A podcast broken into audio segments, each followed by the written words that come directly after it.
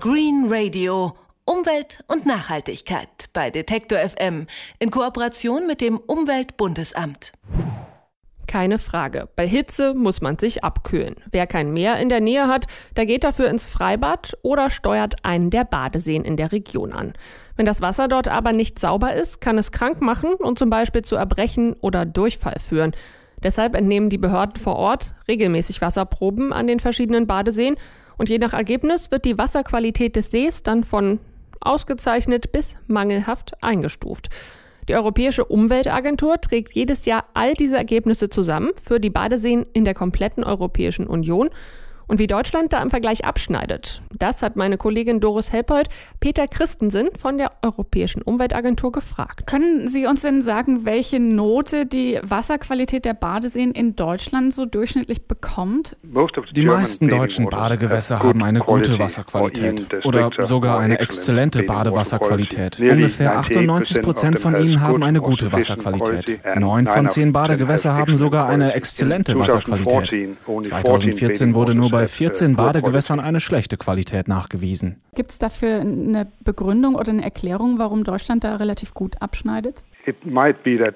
Es könnte vor allem daran liegen, dass die meisten deutschen Badegewässer relativ gut geschützt sind. Bei den Badeseen im Inland gab es viele Maßnahmen, die bestehende Verschmutzung zu reduzieren oder zu verhindern, dass Schmutz überhaupt in die Seen gelangt. Ich bin mir sicher, dass die deutschen Ministerien viel versucht haben, um die Verschmutzung zu reduzieren, wenn es in den letzten Jahren Anzeichen für eine schlechte Wasserqualität gab. Wie schneiden denn die deutschen Badeseen im europäischen Vergleich ab? Die Wasserqualität der deutschen Badeseen ist ein bisschen besser als die durchschnittliche in ganz Europa. Aber insgesamt ist es in den meisten europäischen Badegewässern vollkommen unbedenklich, schwimmen zu gehen. Die jeweiligen Verantwortlichen haben auch die Pflicht zu warnen, wenn die Wasserqualität schlecht ist. Das klingt ja so, als wären wir hier ganz gut aufgestellt, wenn man Urlaub machen will in Deutschland. Nun haben wir jetzt gerade Sommerzeit und Ferienzeit und viele sind unterwegs, auch im Ausland in Europa. Wo sind denn auch andere Seen, wo man sagen kann, da ist die Qualität auch besonders gut, da muss man sich gar keine Sorgen machen, wenn man reinspringt? Ganz allgemein haben auch viele der Badeseen im mediterranen Raum eine gute oder exzellente Wasserqualität. Im Gegensatz zum Norden ist die Gegend trocken und die Flüsse liegen während des Sommers trocken.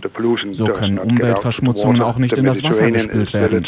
Das Mittelmeer ist sehr tief und hat grundsätzlich eine gute Wasserqualität. Und weil der Tourismus sehr wichtig ist, führt man hier auch Messungen durch und prüft, wie gut die Wasserqualität ist. Was sind denn so die wichtigsten Gründe äh, an Stellen, wo das Wasser vielleicht nicht so sauber ist, wo die Qualität nicht so gut ist, weil es eben Verschmutzungen auch gibt? Nein, meistens liegt das an starken Regenfällen, die das Abwassersystem überfluten lassen. Liegt dann eine Kläranlage oder ein Abwassersystem in Strandnähe, kann es zu einer Wasserverschmutzung kommen. Also es kann auch sein, dass an den Badeseen zu viele Vögel leben also oder Tiere wie Hunde den Strand verschmutzen. Das sind die drei Hauptgründe. Wenn Sie sagen, es liegt dann vor allem am Wetter oder an so tierischen Verschmutzungen, wenn die Qualität in den Badegewässern nicht so super ist. Haben Menschen denn auch Anteil? Also zum Beispiel, wenn man schwimmen geht, cremt man sich ja oft vorher dann auch mit Sonnenschutzmitteln ein. Ist das auch schon schädlich für die Wasserqualität? Für uns von der Europäischen Umweltagentur ist das kein Kriterium für die Klassifikation von Badegewässern. Wir sind vor allem fokussiert auf mikrobiologische Bakterien, die zu Bauchinfektionen und anderen Krankheiten führen können. Ich glaube nicht, dass Sonnenschutzmittel und ähnliches ein Hauptgrund für Wasserverschmutzung sind. Aber sie können das Wachstum von Blaualgen fördern, die dann die uh, Wasseroberfläche grün färben.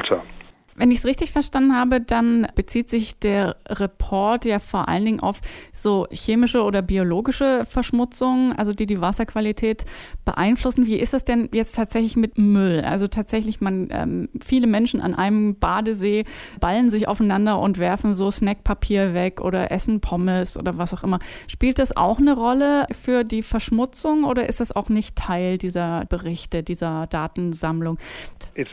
Das ist doch kein Bestandteil der Daten. Daten, die wir sammeln. Dafür gibt es ein anderes Bewertungssystem, die blaue Flagge. Sie haben striktere Kriterien. Aber hier geht es nur um Strandabschnitte und die Frage, ob es Mülleimer gibt und eine Müllentsorgung, um sicherzustellen, dass der Müll nicht am Strand zurückgelassen wird. Die Umweltagentur allgemein deckt nur die Untersuchung der 21.000 europäischen Strände bzw. die 2.300 deutschen Strände auf mikrobiologische Verschmutzung ab. Sagt Peter Christensen von der Europäischen Umweltagentur. Sie trägt jedes Jahr zusammen, wie es um die Wasserqualität der Badeseen in der EU bestellt ist, nämlich offensichtlich sehr gut. Nochmal zum Nachlesen und Nachhören gibt's das Ganze auf detektor.fm.